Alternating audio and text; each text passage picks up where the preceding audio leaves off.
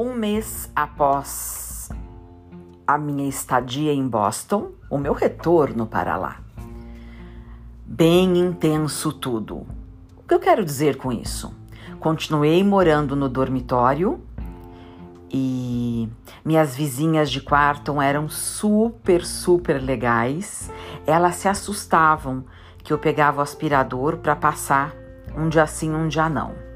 O quarto, como eu havia dito, era bem pequeno, não tinha espelho e várias coisinhas chatas no dormitório. Por exemplo, um garoto, porque acho que ele tinha 20 anos, ele na cozinha, quando as pessoas preparavam alguma coisinha para comer, né, colocavam no micro-ondas, ele começou a colocar pimenta nos preparos das pessoas. Até eles ser revelado o apimentador das comidas foi bem complicado.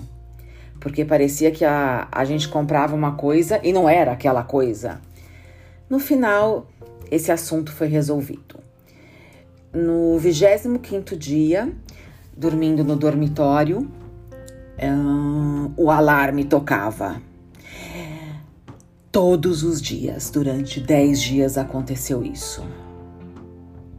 Bem exaustivo. No final, tudo deu certo. Era um teste de alarme, depois ele ficou um pouco descontrolado e depois controlaram. E depois de dois meses no dormitório, eu mudei de lá. Porque eu resolvi que eu precisava ter um espaço meu. O estudo era intenso, tinha, obviamente, aulas de manhã à tarde, estágio no final da tarde, e depois do estágio no final da tarde, tinha homework, muitas vezes para o dia seguinte, muita coisa. E assim foi, e eu mudei para um apartamento bem perto do Emerson College, porque o Emerson College tem várias unidades, todas na mesma área que se chama Back Bay. E a minha querida mãe foi me visitar. E os dias foram passando, passando. Eu tinha medo que chegasse o verão, porque no verão eu ia cursar cinco matérias. E enfim chegou o verão. Trancos e barrancos, eu cursei o verão. Calor insuportável, insuportável.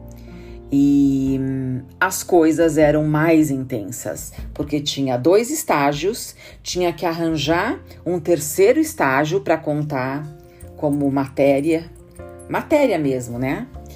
e cinco professores diferentes, cinco matérias diferentes. Me apaixonei pela aula de retórica, nunca pensei que eu fosse gostar tanto, e o professor era espetacular. Uma pessoa que eternamente ficou no meu coração e na minha mente. Descontraído, estava sempre com o tênis desamarrado sempre contava nas aulas que ele tinha muita dor de cabeça e que ele não gostava de lavar louça, mas que a esposa dele gostava que ele lavasse louça, mas ele contava de uma forma tão, tão leve e ele sempre reclamava de dor de cabeça. Infelizmente, ele veio a falecer dois anos ou três anos depois. E o verão foi intenso. Eu realmente passei dias, noites, noites e dias estudando. E muitas vezes eu dormia em cima dos livros. Tirei notas altas, todas A ou A mais, e só tive um B. Esse professor causou muitos problemas a alguns alunos internacionais, claro que a mim.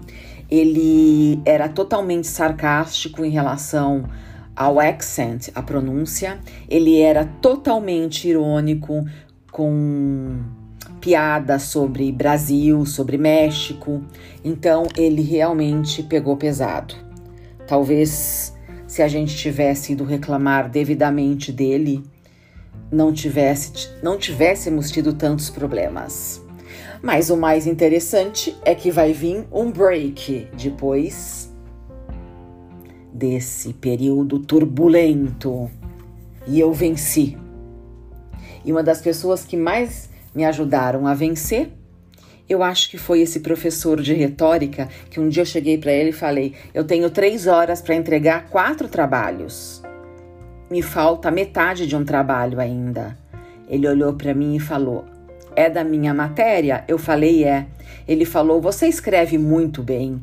Eu fico, ele falou assim, nunca vou me esquecer. Eu fico encantado em ver um aluno que não nasceu aqui e que consegue transmitir suas ideias e pensamentos de forma tão lógica. Então faz o seguinte, Deb, você volta ali para a biblioteca. Daqui a pouquinho eu tô indo lá, porque eu tava numa sala de estudos e tinha biblioteca nesse prédio que a gente ficava no espaço para fazer trabalhos. Aí passou um tempinho, ele chegou lá, ele olhou e falou assim: Agora faltam duas horas, tudo bem? Eu falei, acho que eu vou precisar de duas horas e vinte. Ele falou, corre, corre que você vai terminar em duas horas. Ou duas horas e cinco minutos. Mas ele era muito leve, muito engraçado. E eu terminei e eu entreguei aqueles quatro trabalhos e eu saí pulando, eu e minhas amigas, pelas ruas de Boston, falando: Yes! Férias! E aí vão começar férias muito divertidas. Deb Vilela.